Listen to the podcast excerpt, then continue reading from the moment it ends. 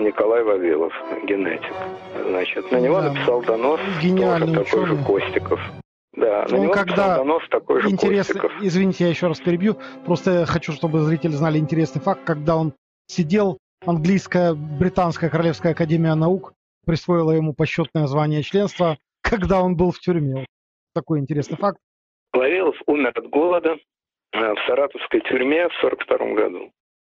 Тот человек, который его непосредственно посадил, это академик Лысенко, был до конца э, жизни при Сталине очень, значит, э, в прекрасном положении, считался любимцем вождя. Почему он считался любимцем вождя? Потому что Лысенко, который, кстати, был беспартийным, по необъяснимой причинам был беспартийным, а постоянно обещал невероятные успехи в сельском хозяйстве. После того, как э, в СССР значит, создали колхозы, в сельском хозяйстве опять большой подъем. Начиная с 30-го года, больше-меньше, страна была на грани полуголода. Ну, я не говорю о голодоморе 32-33 года, но был настоящий голод в 40 году, был очень большой голод в 46 году, ну и так далее. А в периоды, когда голода не было, жили в проголодь.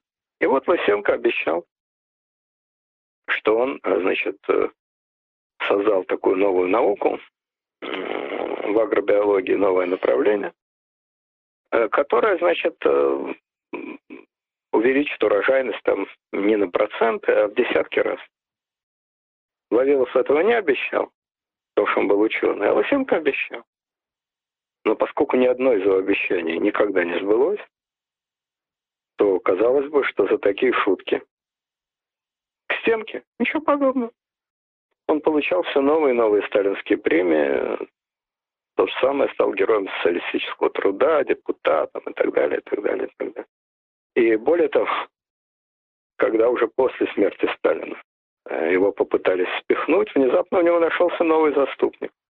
Главный разоблачитель Сталина Хрущев, который яростно бросился на защиту Лысенко, и последние царские милости Лысенко получил уже при Хрущеве. Правда, после Хрущева его звезда окончательно закатилась, его сослали куда-то там. Ну, не сослали, естественно, в юридическом смысле слова, а просто дали ему какую-то крохотную лабораторию, где он там портил посуду и препараты еще некоторое количество времени.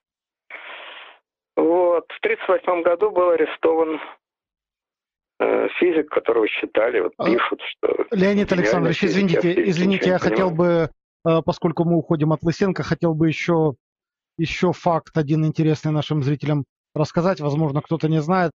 Меня он в свое время поразил. Я помню, что была такая информация, что этот человек написал в заключение, находясь в заключении. Он, кстати, тоже умер от голода, как Мандельштам, и он э, умер и был захоронен в общей братской могиле, и до сих пор, до сих пор уже еще неизвестно точное место его захоронения. Ну, фактически нет мо- могилы Вавилова, этого великого ученого. И еще интересный факт, он э, написал несколько трудов, научных трудов, которые, безусловно, были бы ценным наследием для науки, для человечества, но э, интересный такой факт, э, следователям, лейтенантам НКВД, они были уничтожены, сожжены, видимо, я не знаю, либо порваны. Эти все книги, которые написал в тюрьме, вернее, в лагере Вавилов, с формулировкой «как не имеющие ценности». Вы представляете? Да, этот следователь, кстати, уж коль на то пошло, фамилия его Хват. Хорошая фамилия Хват. Этот самый Хват, он, значит, дослужился до полковника, и дожил он То до есть перестройки. лейтенант НКВД? времена его... Лейтенант НКВД решал, имеют ли ценность труды Вавилова для науки или нет. Да. Вот этот самый следователь Хват, значит, он дослужился до полковника, и во время перестройки он был жив-здоров. Ну, его стали тягать, там, обличать, и тут же, как всегда, нашлись доброхоты, естественно, которые стали говорить, что, во-первых, он выполнял приказ, и какие могут быть вообще к нему претензии. Во-вторых, это за давностью времен вообще не подсудно. А в-третьих, значит, э, он ничего плохого-то, собственно говоря, не делал. Вавилова уже не убили, не убили. Ну, умер человек, ну, вообще люди смертные, ну, что делать? Ну, от голода. Ну, да, время было суровое. Во время войны в 43-м вот, году, что, кстати. Да, так что, ну что ж, вот умер, да. В Ленинграде вот тоже умирали, ну что попишешь. Но он не в Ленинграде умер, ну разница. В общем, хват этот, естественно, вышел, понятное дело, сухим из воды. Вот, это тоже такой вот гуманизм был проявлен.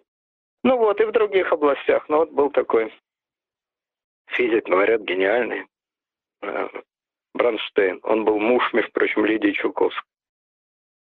Кто на него написал донос, неизвестно. Его арестовали, расстреляли. Другой физик тоже считается великим физиком 20 века, Иваненко такой, Дмитрий Дмитриевич.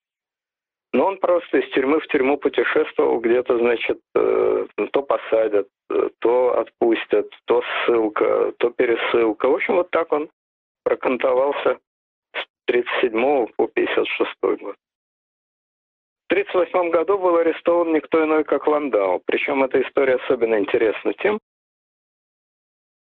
что Ландау чуть ли не единственный, по крайней мере, из мне известных людей, который был арестован за дело, а вовсе не по выдуманному обвинению. А именно, Ландау со своим приятелем написали листовки, которые они в 1937 году, которые они подписали союз марксистов-ленинцев или что-то в этом роде.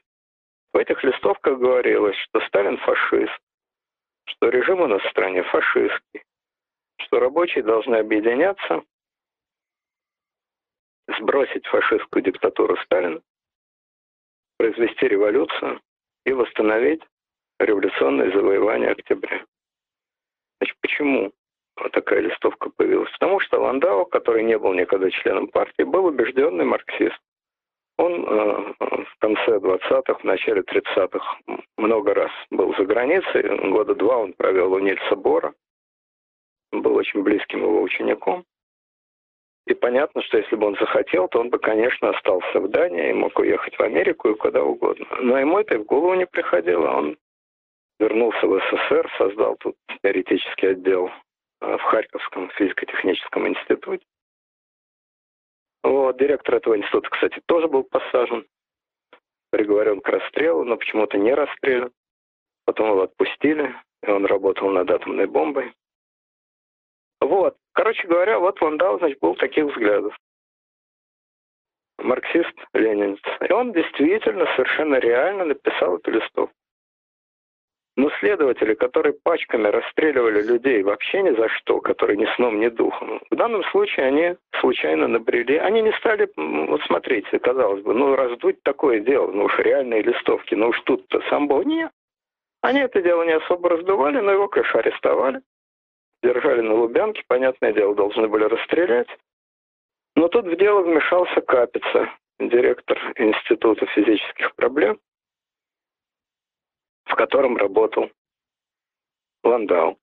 Капица сам очевидный кандидат на расстрел. Одно слово проработал 14 лет с 21 по 35 год в Англии у Резерфорда. Ну, вроде бы ежу понятно, что он английский шпион. Это Очевидно, 14 лет в Англии прожил.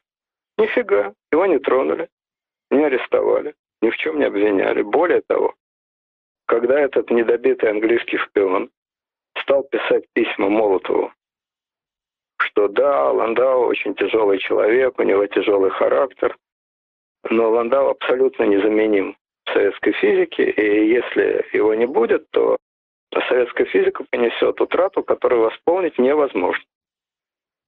Какая наглость! Какая феноменальная наглость! Сталин сказал, у нас незаменимых нет. Капица пишет, что он незаменим. Да поэтому Капица по самому Лубянка плачет. Кстати, Леонид Александрович, шпион. в этом месте любопытный факт. И э, Лев Ландау, и Петр Капиц, они оба лауреаты Нобелевских премий. Такое вот удивительное Ну, это само собой, но это потом было.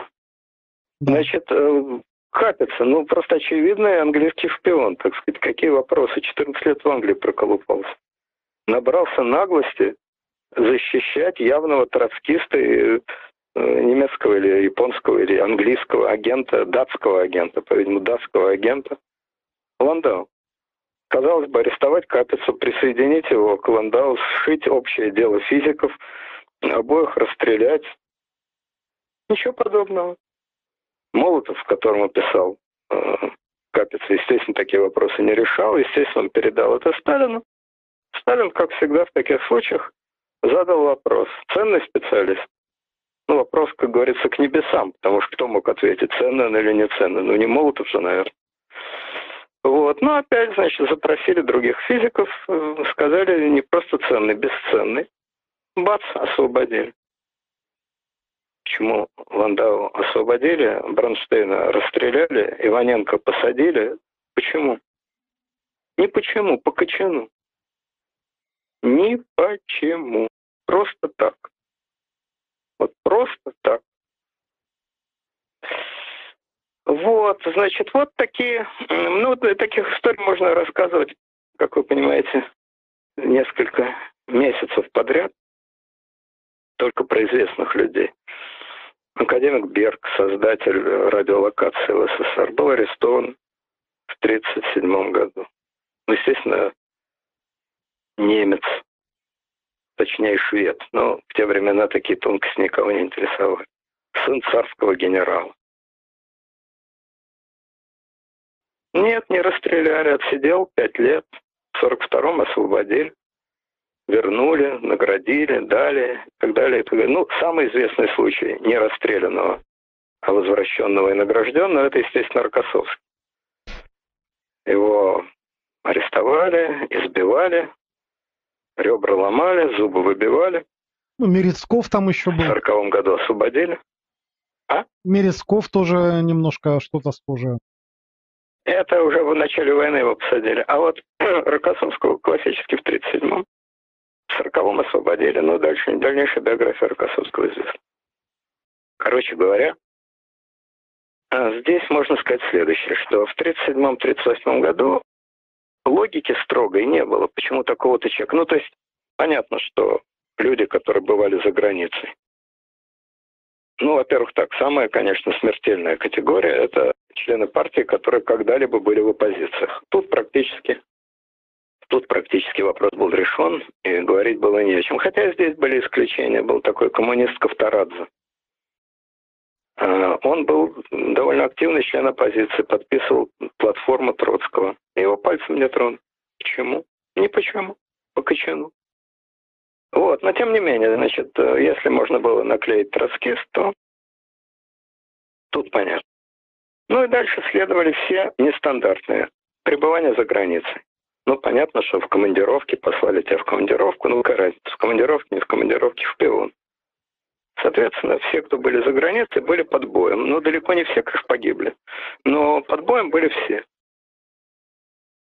Кстати, таким же образом, по этой причине была накануне войны, все-таки 37-38 год, практически полностью уничтожена, действительно уничтожена под корень а советская внешняя разведка. Вот это несомненное достижение НКВД. Внешняя разведка была уничтожена практически вся, включая нелегальных агентов, которых вызывали в Москву и расстреливали. Об этом все знали. Многие нелегалы вернулись, были убиты, некоторые не вернулись. Самый известный случай – это, конечно, генерал Орлов, руководитель советской резидентуры в Германии, э, в Германии, в Испании, в Испании, который получил приказ вернуться в Москву. В Москву не вернулся, бежал в Америку. В Америке написал книгу «Тайная история сталинских преступлений». И рукопись этой книги отослал в Москву в Москву, написав, что если его родители, а родители были в Москве, если его родители погибнут, а он об этом узнает, у него есть какие-то способы узнать, то эта рукопись будет напечатана. И поразительный случай, его родители не были арестованы и пережили Сталин. Ну вот, была накануне войны действительно полностью уничтожена, зачищена советская внешняя разведка а был практически уничтожен весь Коминтерн. Почти все иностранные коммунисты, которые жили в Советском Союзе, были уничтожены. Кстати сказать, некоторые из них были возвращены в Германию. Довольно много коммунистов, которые бежали от Гитлера в Германию.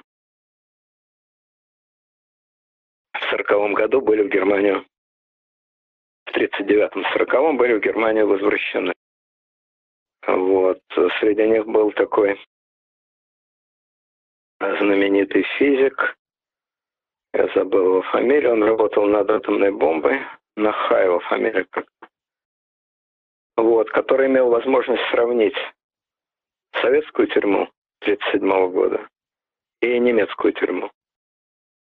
И он писал, что, конечно, немецкие тюрьмы были не намного лучше, не намного лучше, но, говорил он, есть одна принципиальная разница. В Советском Союзе из меня выбивали признание в том, чего никогда не было. В Германии хотели узнать только то, что было реально. Никаких придуманных дел никто не шел. Вот, значит, э, иностранцы. Иностранцы, понятно. Ну, дальше следовало огромное количество людей, которые ни в какие из этих категорий, естественно, не входили, но э, те же самые иностранцы, которые были полноправными гражданами Советского Союза, но имели не те национальности. Наиболее тяжело это ударило по полякам, между прочим. У Советского Союза были ужасные отношения с Польшей. И вот э, в процентном отношении наибольший процент пострадавших в 1937-1938 году это были поляки. Есть такая статистика, не знаю, насколько она точная. Но если это правда, то это уже попахивает геноцидом. Не таким, конечно, как Холокост, но, в общем, попахивает. По этой статистике в 1937-1938 году был уничтожен, расстрелян каждый четвертый взрослый поляк-мужчина. Это очень солидная цифра. Э, Прибалты потрепали, потому что отношения с Прибалтикой тоже были неважнецкие. Из руководящих органов э, вышибли огромное количество евреев. Это была такая деевреизация. Это вызвало восторг, невероятный восторг в Германии. Немецкая пресса захлебываясь писала, что Сталин наконец Э, провел чистку от евреев, но это была неправда.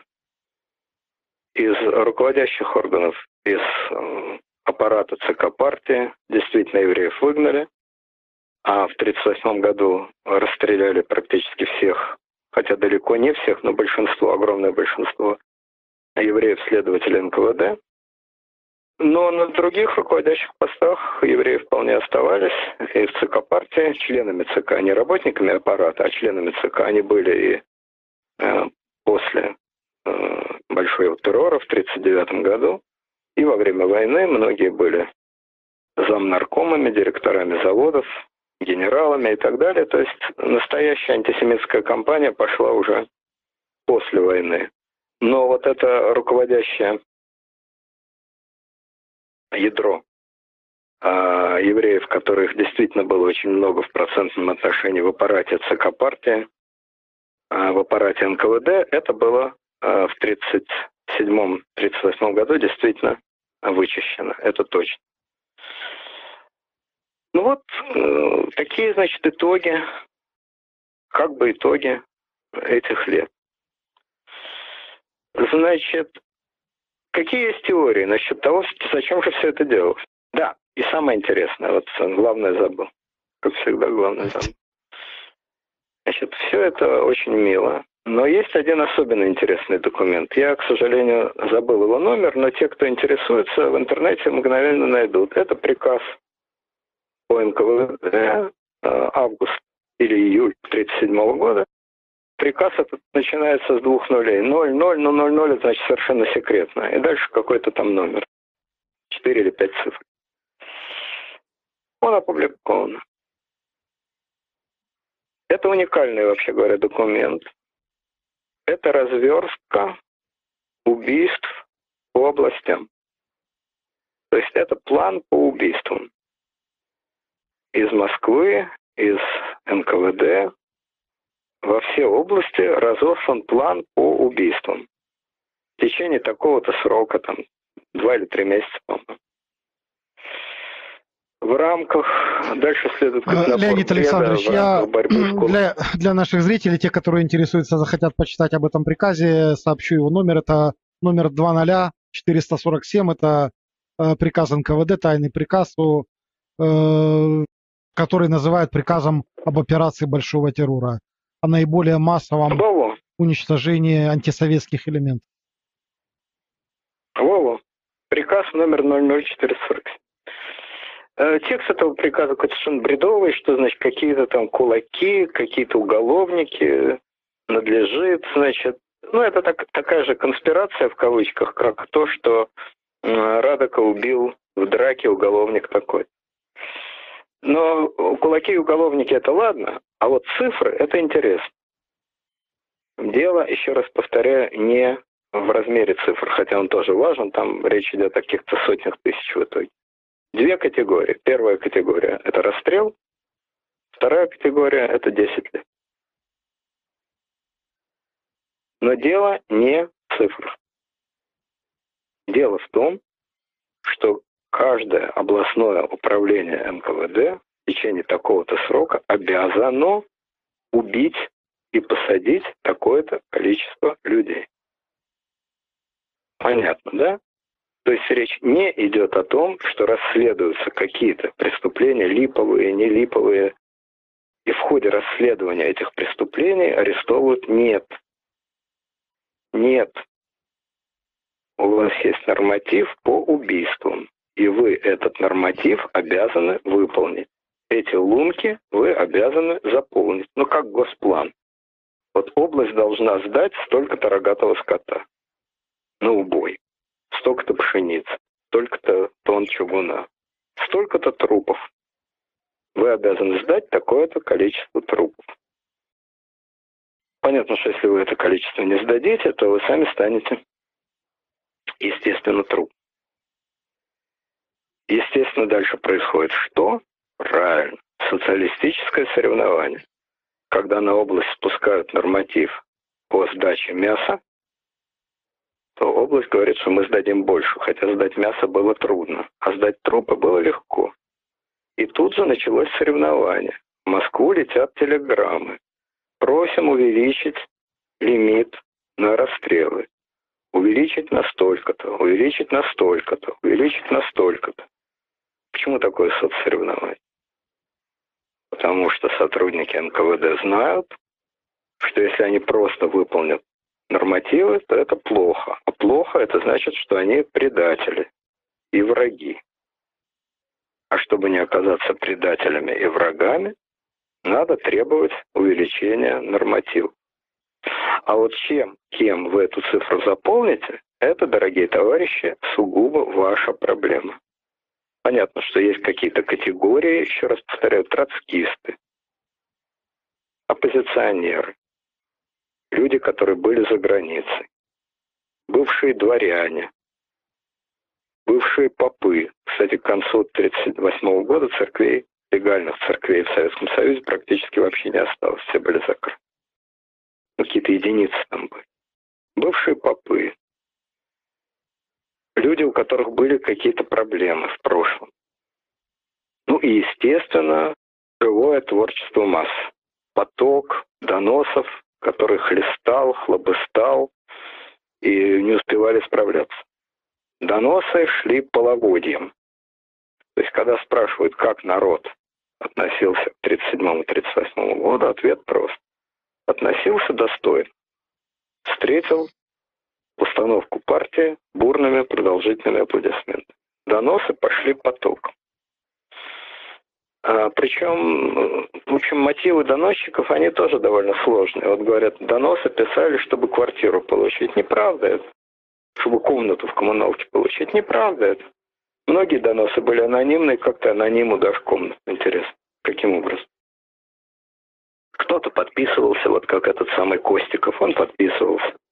Лысенко подписывался, а кто-то не подписывался, анонимный донос. Ну, сводили счеты, естественно. Ну или вот, допустим, компания. Э, кто-то рассказал анекдот. Кто первый успел написать, тот и в дамках, а кто не успел, тот загремит под фанфары. Тоже понятно. Конечно, здесь легко ударить в обычные литавры, сказать, вот они, совки, Шариковы. Еще лучше вот на Украине скажут. Русские, генетический мусор, отбросы, недочеловеки. Кстати, на Украине доносов было не больше и не меньше, чем в любой другой области. Сейчас об этом отдельно расскажу, отдельно есть история. Так вот, в 1950-е годы, отнюдь не в Советском Союзе, а в самой свободной стране мира, в Соединенных Штатах Америки, была, как вы знаете, наверное, такая компания «Макартизм». Изобличали коммунистических агентов. Были там реальные агенты, то есть реальные члены Компартии. Были не очень реальные агенты, разные были. Руководил этой компанией сенатор Маккарти. Она не была особо государственной, то есть он работал в контакте с ФБР, но он не был ни президентом, ни уж тем более диктатором. Как же эту компанию по разоблачению врагов, еще раз повторяю, были там действительно реальные коммунисты и довольно много. Кстати, были реальные советские агенты, которых выявили в ходе этой кампании. Были люди абсолютно не коммунисты, а просто сочувствующие, разные были. Но речь не об этом. Речь о том, как к этой кампании отнеслись не просто самые свободные люди в мире, американцы, а отнеслась самая свободная часть американцев. То есть художественная интеллигенция, творцы. Пошли сотни доносов сотни. Друг на друга. Друг на друга сценаристы, актеры, режиссеры. Я специально этот вопрос не изучал, поэтому фамилии особо громкие э, назвать не могу. Вот помню, что там был один какой-то очень знаменитый американский режиссер, по происхождению, кстати, грек, я вот запомнил это, которому через много лет после этого не могли дать Оскар потому что он был руководителем этой доносной кампании. Ну, не руководителем, но одним из наиболее активных доносчиков. И ему дали Оскара только где-то уже совсем в старости, чуть ли не в 80-м году, и тут дали скандал. Ну вот это самые свободные люди в мире, творческая интеллигенция Соединенных Штатов. При том, что доносчик в 1937-м мог бояться, что его самого посадят. Ну, действительно, вот, допустим, рассказали анекдот компании. А доносчик в Соединенных Штатах бояться, естественно, не мог абсолютно ничего. Э, я просто хочу сказать, что агрессивный конформизм, агрессивный конформизм – это не специальное свойство советских людей, американцев, немцев, которые, как известно, 30-е годы тоже очень активно писали доносы. Э, даже не на евреев, про евреев по документам было известно, писали доносы на тех, кого выявить не так-то просто. Например, на гомосексуалистов, на лесбиян. Очень активно писали доносы. Ну и на целый ряд других, которые на глазок не выявляются. Агрессивный конформизм – это, так сказать, общечеловеческое свойство. Несомненно, в одних обществах он более развит, в других обществах он менее развит, но свойство это общее. Вот, кстати, о доносах, значит, э, в Киеве была такая женщина, вошла в историю, можно сказать, ее фамилия была Николаенко. Николаенко. Она была член партии.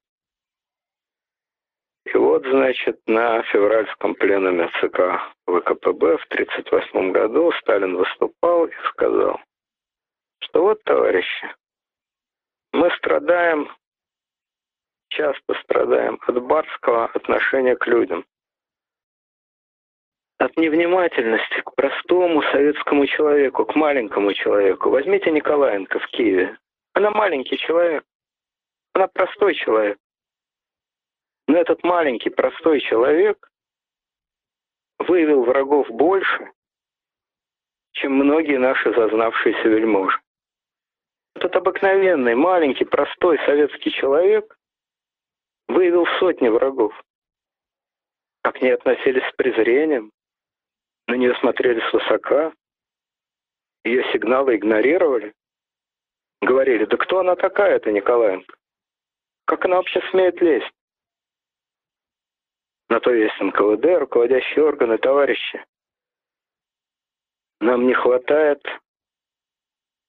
уважения к простому советскому человеку. Об этом еще Ленин говорил. У нас слишком много чванства, бюрократизм, презрение к простому человеку. Ну, понятно, что из зала раздавались тут же крики «правильно», «верно», бурный аплодисмент. Вот это Николаенко. Она вывела сотни врагов. Это известная история. Она действительно выявила сотни, а может и тысячу врагов. Она была психически больна. Шизофрения. Это все знали. Но, как вы понимаете, после таких слов Сталина шизофрения стала нормой, норма стала шизофренией. А через несколько лет ее посадили в сумасшедший дом, действительно. Уже после войны. Об этом Хрущев пишет в мемуарах. Вот такие, значит, байки из 1937 года. Теперь, значит, заканчивая, как говорится, этот маленький, но симпатичный рассказ, так все-таки зачем все это нужно было? Для чего? Значит, на этот счет есть несколько теорий. Есть откровенно сталинистские теории, есть такой безумный историк, столь же прекрасный собой внешне, сколь прекрасный собой внутренне, по фамилии некто Жуков. Вот этот историк Жуков объясняет, что откуда взялся 37-й год, кто его устроил. Ну не Сталин же его устроил. Понятно, что не Сталин. А кто? Ну как кто? Партийный аппарат устроил. Сталин хотел дать стране демократию. Вот Конституция 1936 года прямые выборы в Верховный Совет СССР. До этого выборы были многоступенчатые. Прямые выборы. Сталин и вторую партию хотел сделать. Полную, полноценную демократию.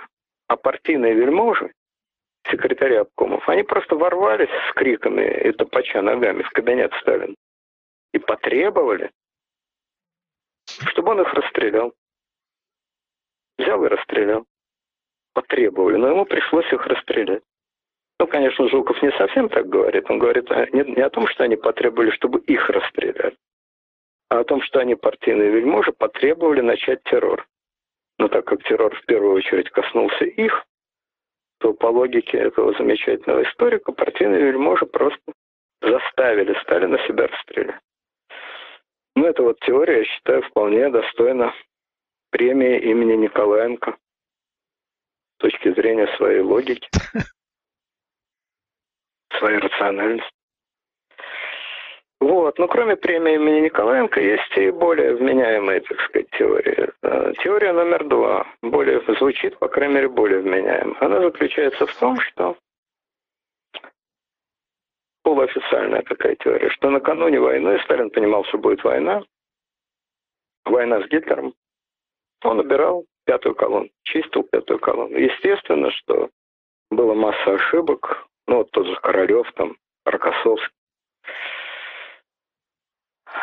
многие другие, масса ошибок, тем более снизу шла волна доносов, но наученный горьким опытом Испании, Сталин накануне войны был вынужден чистить страну от пятой колонны.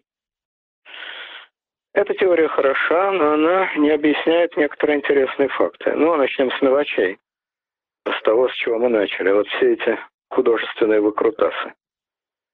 Радыки, Михоэлсы, жены маршала Кулика – это тоже борьба с пятой колонной.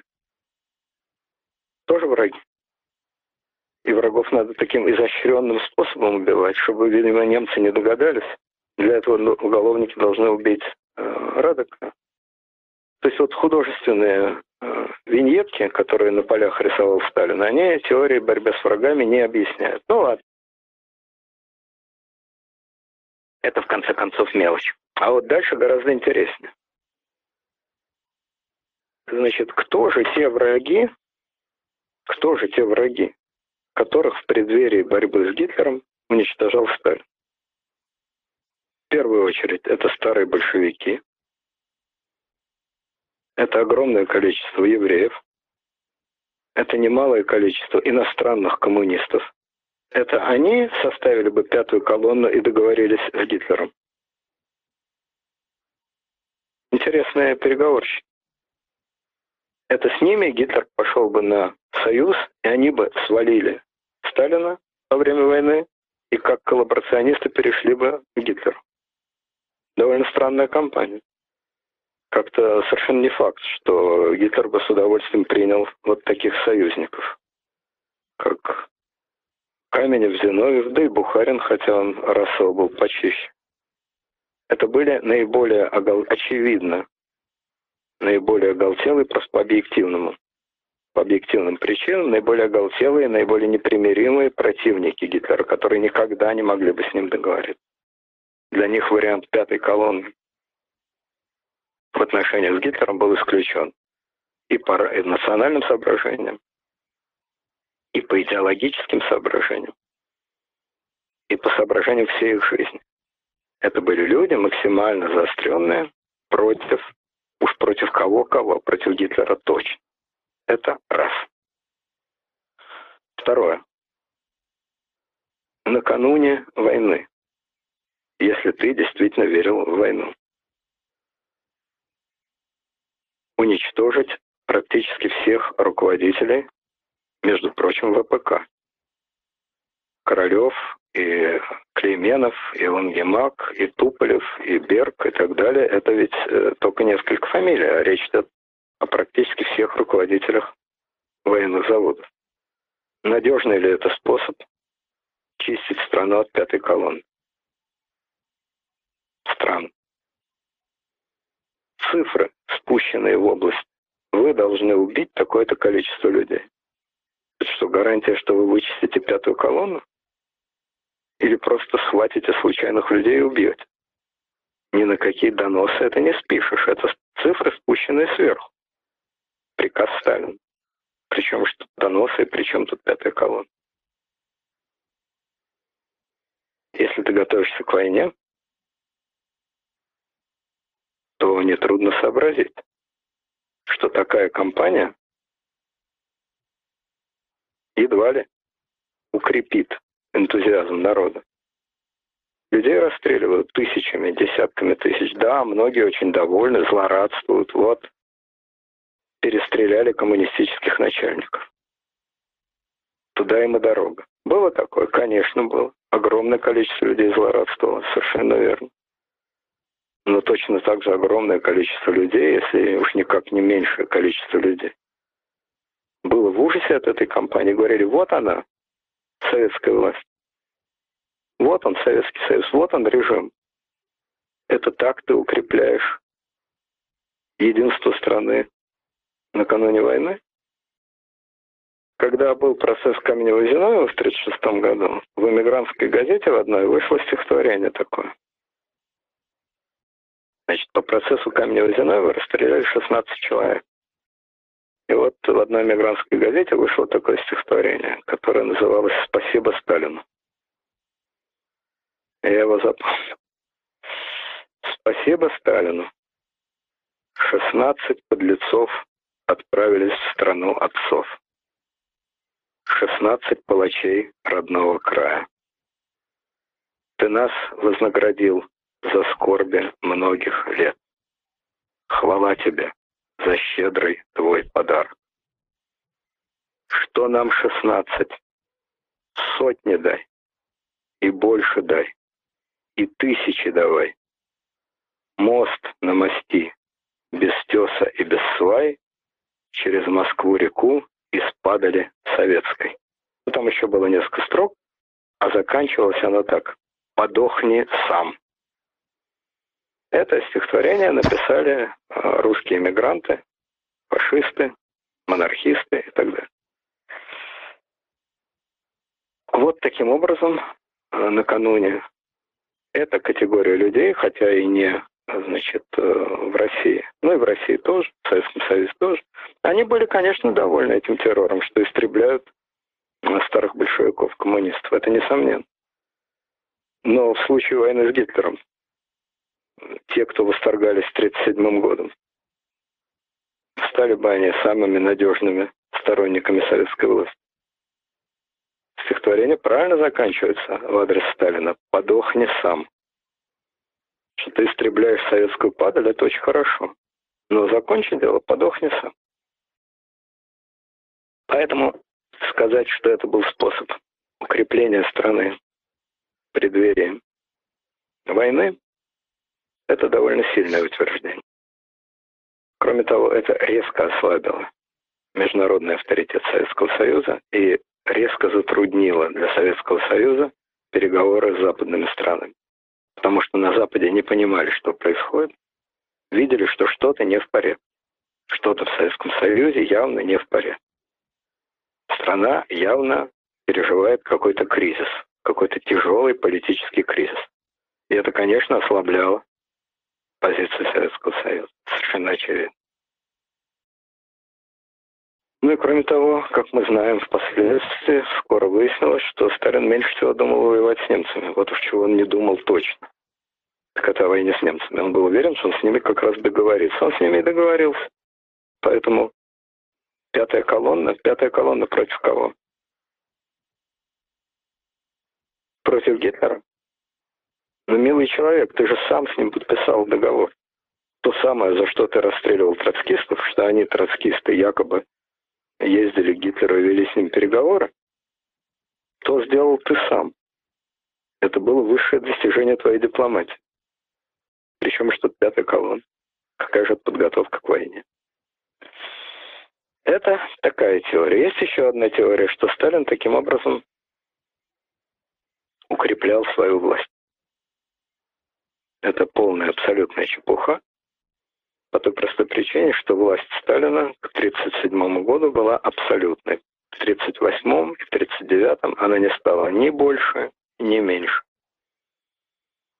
К началу 30-х годов он был абсолютным диктатором. Никаких оппозиций в партии не было и в помине. Бывший оппозиционер, так же как Радок, первыми покорно лизали старались перелезать друг другу. Зная о своих бывших грешках, это были самые, самые покорные, самые льстивые, самые из самых. Еще одна теория. Та элита, которую истреблял Сталин, да, понятно, что там были отдельные выдающиеся люди. Опять же, конструкторы, физики и так далее. Ну, в общем, это была безграмотная элита, э, рубаки времен гражданской войны, комиссары, беспомощные, бестолковые люди, необразованные. Диалектику учили не по Гегелю. Кадровая революция. Необходима смена кадров. Радикальная смена кадров. На смену старым кадрам должны прийти новые кадры. По крайней мере, более грамотные. Эта теория отчасти соответствует действительности, потому что действительно среди бывших э, наркомов, замнаркомов и так далее было много людей без образования, у которых все их достоинство было беспредельная вера в партию. Это да, образования у них нет, это правда. Так же, как среди военных, вот говорят, э, истребил элиту Красной Армии. Да, истребил, но эта элита, это были в значительной степени конники времен гражданской войны, это правда. Есть только два «но». Первое. Очень часто как раз наиболее бездарные, злостно бездарные, оставались и улучшали свое положение. Я привел много примеров. Это и Костиков, и Лысенко, и Буденный, Кулик, Мехлис такой был. Щаденко был такой бездарнейший генерал, ну и так далее. Ну ладно, отдельные бездари уцелели, но в целом уровень э, элиты улучшился. Это спорное утверждение. Безусловно, среди тех, кто выдвинулся в те годы, было много способных людей, несомненно. Например, будущий министр военной промышленности Устинов там поднялся резко в те годы. А будущий министр атомной промышленности Ванников. Целый ряд действительно талантливых конструкторов, не конструкторов, а директоров заводов. Конструкторов нет, директоров заводов. Целый ряд директоров военных заводов. Многие военные, тот же Жуков, несомненно, талантливый человек. Он был комдивом, но он взлетел на позиции начальника генерального штаба, это правда. Все это верно, и действительно новые назначенцы, особенно в промышленности, они были лучше образованы, чем те, кто занимали места до них. Только при чем тут террор? Истреблять-то зачем? Что, снять с работы нельзя? Если вы их поснимаете с работы, они что, бунт поднимут, революцию устроят? В чем проблема? Устарели, плохо образованы, ну снимай. Норматив на расстрелы зачем? Не с точки зрения гуманности, об этом слове смешно говорить, с точки зрения интересов дела. Зачем устраивать массовую резню? Зачем спускать нормативы на расстрел? Если ты хочешь сменить кадры, ну и меняй их, снимай с работы назначай новых. И не занимайся ни играми в уголовников, которые убивают Радока, ни процессами над Радоком, ни списками на расстрелы, спущенными по областям. Ни, кстати, уничтожением собственной военной внешней разведки. Таким образом, эта теория тоже не соответствует действительности. Ну вот я перебрал, в общем, все имеющие место теории. Теорию про, значит, э, укрепление власти, теорию про чистку от пятой колонны, теорию про кадровую революцию. В каждой из них теоретически могло бы быть какое-то зерно истин. Но ни одна из них ни в какой степени не относится к тому, что реально происходило в те годы. Это все про другое. Спрашивается, ну так и зачем это все было? Для чего Сталин это стопроцентно только один единственный человек лично, он своей волей, все, больше никто. Никто и никак.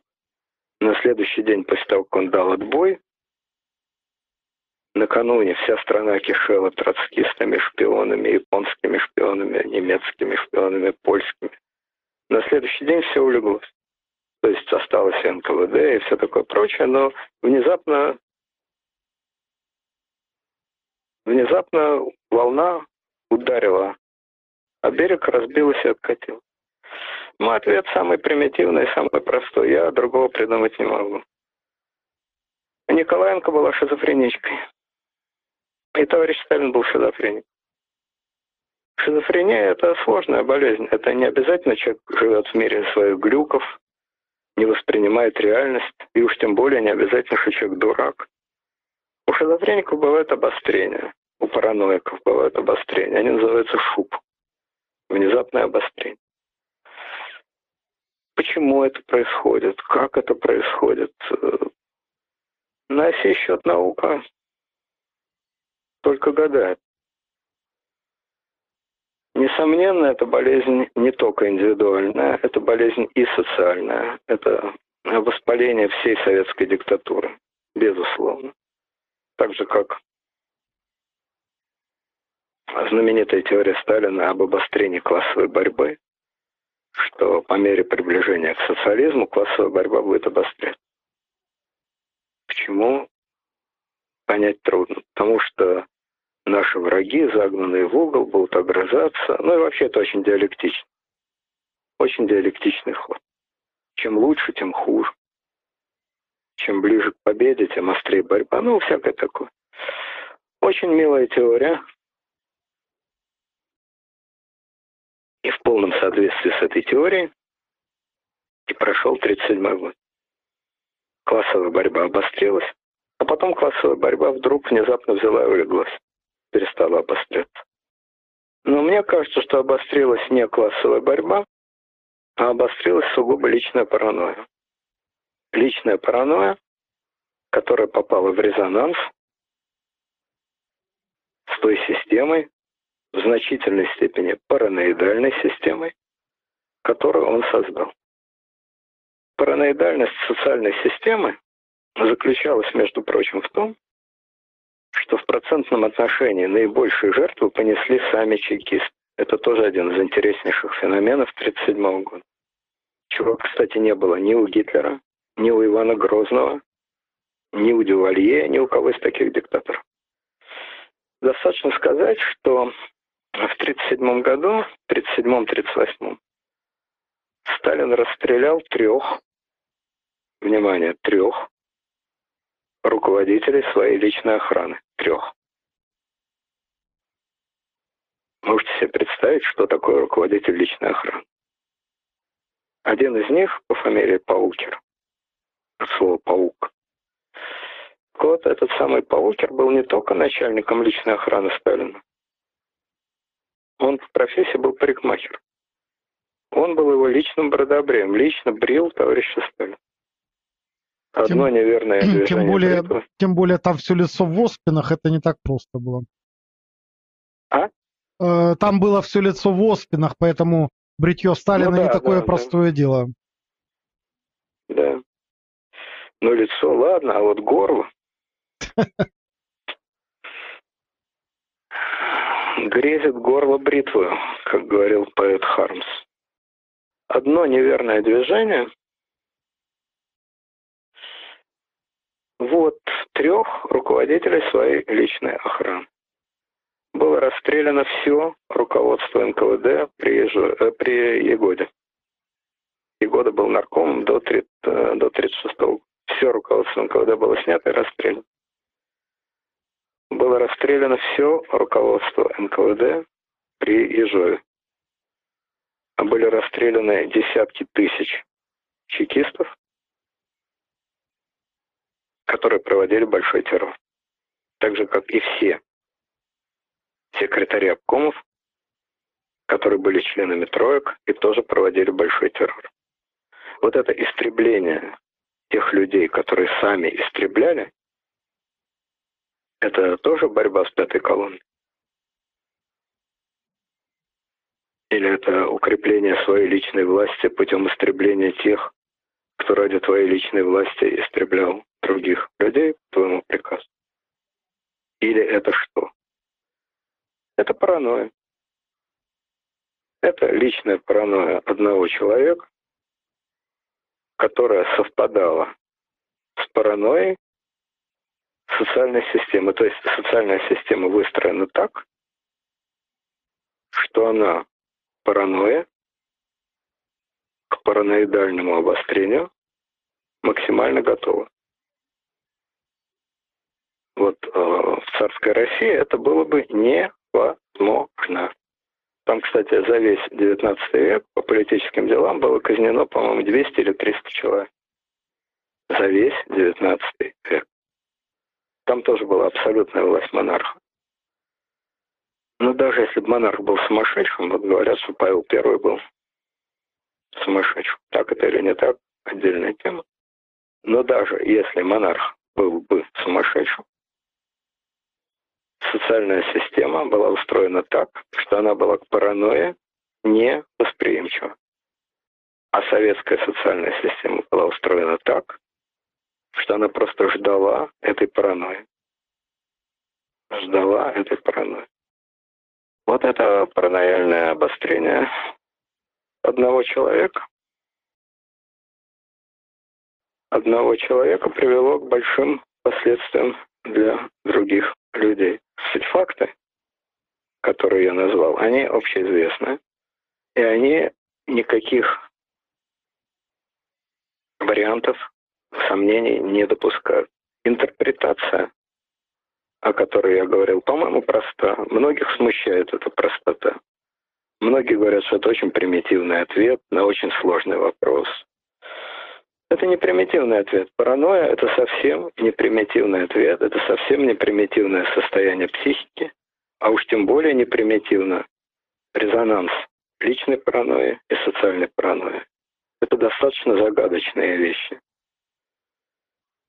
Чтобы объяснить, откуда взялась эта социальная паранойя, это надо еще два часа говорить о большевистской партии, которая была совершенно особым феноменом в истории, и которая закончилась как раз в 1937 году. Вот та большевистская партия, к которой принадлежал Сталин, и про которую он сам сказал, что это орден меченосцев внутри государства советского, вот эту свою партию, к которой он принадлежал, он сам и уничтожил в 1937 году в точном соответствии со своей теорией обострения классовой борьбы. Он эту борьбу обострил, и он эту партию благополучно уничтожил. Вместо нее появилась совсем другая партия, с совсем другим духом, с совсем другими целями, хотя называлась она по-прежнему ВКПБ. Вот, так что ответ про паранойя это совсем не примитивный ответ, это совсем не плоский ответ. Но главное, что мне кажется, что это единственный более или менее вменяемый ответ, который объясняет ту совокупность странных действий в большом и в малом, которую мы видели, о которой мы знаем. Вот, собственно, и все. Леонид Александрович, действительно прошло уже много времени, как мы общаемся. Вы наверняка подустали, и давайте завершать передачу. Единственное, маленький вопрос я бы хотел вам задать, э, если можно в двух словах на него ответить. Э, дело в том, что уходят разные версии, почему Сталин ликвидировал вот этих всех вот товарищей, которые были героями гражданской, ну, Блюхер, там Егоров, Ткачевский, Якир, Боревич, Вацетис, Дебенко, Корк.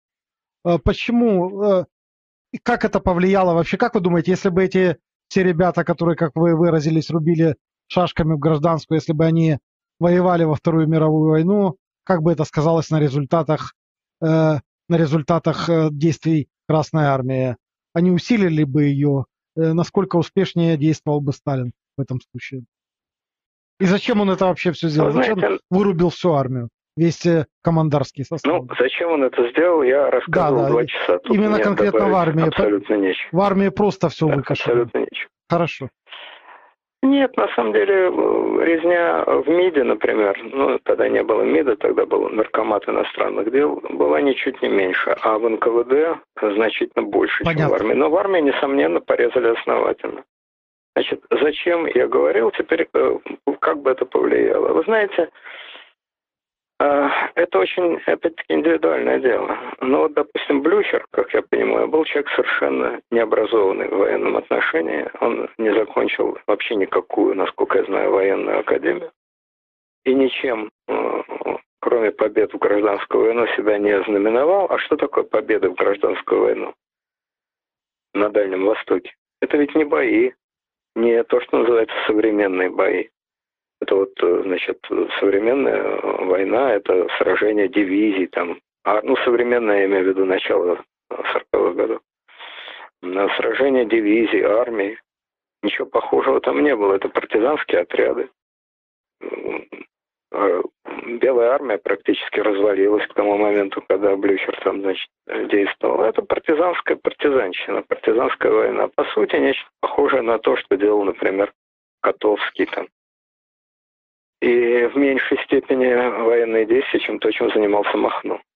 Поэтому вот Блюхер, скажем, мне кажется, в военном отношении человеком достаточно беспомощным в стиле Ворошилова, Буденова и так далее может быть, даже Кулика. А вот Егоров, например, по-видимому, человек другого типа. Он кадровый офицер царской армии, получил неплохое образование. Поэтому я думаю, что Егоров мог оказаться вполне грамотным военачальником.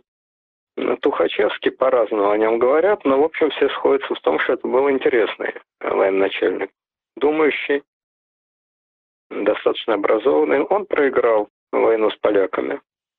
На этот счет тоже есть разные значит, объяснения. Кто, кое-кто в этом винит как раз Сталина, но дело не в этом. А во всем счету Тухачевский был, по-видимому, достаточно образованный человек, интересный военачальник. Вот. Выдвинулись тоже разные. То, что выдвинулся Жуков, например, в эти 37-38, это, несомненно, одаренный э, командующий. Но масса выдвинулась ничтожеств из тех высших генералов, которые были в армии э, к июню 41 года, э, к 43-му почти никого не осталось. Все командующие округами проявили себя плохо. Кто-то был расстрелян, как Павлов, которого расстреляли в 41-м. Тоже, говорят, несправедливо, но повел он себя слабо в любом случае. Может, его расстреливать и не надо было, но проявил он себя слабо. Очень слабо проявил себя такой генерал Черевиченко, там, ну, в общем, масса была выдвиженцы 37-38 годов, в основном были очень слабыми. А, а кто был более толковым, это уже показала война. 41-й, 42-й год. Там Баграмян, который был всего лишь полковником, проявил себя хорошо. Говоров, который, в общем, не занимал никаких сильных позиций. Василевский. Ну, то есть люди, которые проявили себя во время войны. А большинство рубак времен гражданской войны ничего из себя ценного, конечно, не представляли, но были там, несомненные отдельные способные люди, вот тот же Корк, которого вы назвали, он тоже довольно грамотный, профессиональный военный, с профессиональной военной подготовкой. То есть тут огульное я бы не стал говорить. В целом, несомненно, руководство Красной Армии надо было менять. Вне всякого сомнения. Естественно, никого нельзя было пальцем трогать, с какой стати, в чем они виноваты, какие они совершили преступления. Абсолютно честные служаки. Но менять их надо было. Ворошилов, как нарком обороны, принес огромный вред. Он совершенно бездарный, беспомощный человек, вообще ничего не понимавший в том деле, которое ему было доверено. Просто вообще ничего. Слово совсем. Первый, кого надо было сменить, не расстреливать, разумеется, но сменить, это, конечно, Ворошилов. Ворошилов, Буденный, Кулик. Это были абсолютные тормоза. Их надо было поменять. Поменять надо было огромную часть командного состава, но это надо было делать не э, Авраамом, снимая людей, еще раз повторяю, не арестовывая, естественно, но снимая людей. Не Авраамом вот прям тысячами, а постепенно, планово, в течение всех 30-х годов это надо было делать. Это отчасти и делалось, потому что тот же самый а, Жуков, тот же самый Рокоссовский, они к концу гражданской войны были вообще никто, командиры эскадрона. А к 1937 году они уже были комдивами там и так далее. Просто эту ротацию необходимо было ускорять. Вот и все. Обычная плановая работа по смене командного состава армии. Совершенно банальная вещь. Э, спасибо вам большое, спасибо вам большое за столь э, длительный и интересный рассказ. Всего доброго. Окей. Okay.